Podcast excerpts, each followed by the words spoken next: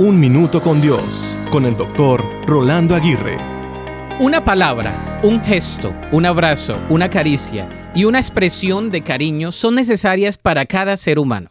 Universidades prestigiosas a nivel mundial han conducido estudios sobre la importancia de las muestras de afecto para todos los seres humanos. Se ha concluido que las personas que comparten y reciben muestras de cariño gozan de una mejor salud integral Así que las muestras de afecto son necesarias para todo ser humano. Desde aquel que dice ser reservado y no querer muestras de cariño, hasta el que constantemente las muestra, todos, sin excepción alguna, necesitamos muestras de afecto. Entonces, ¿cómo muestras tu afecto? ¿Cómo puedes cultivar más las expresiones de cariño? Jesús fue un hombre emotivo.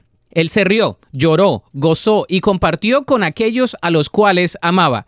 Él también abrazó a los niños, tocó a los leprosos, sanó a los enfermos y dio vista a los ciegos. Estas eran expresiones de cariño aún más allá de lo que la cultura apreciaba. ¿Y tú, cómo muestras tu afecto? Nunca es tarde para comenzar.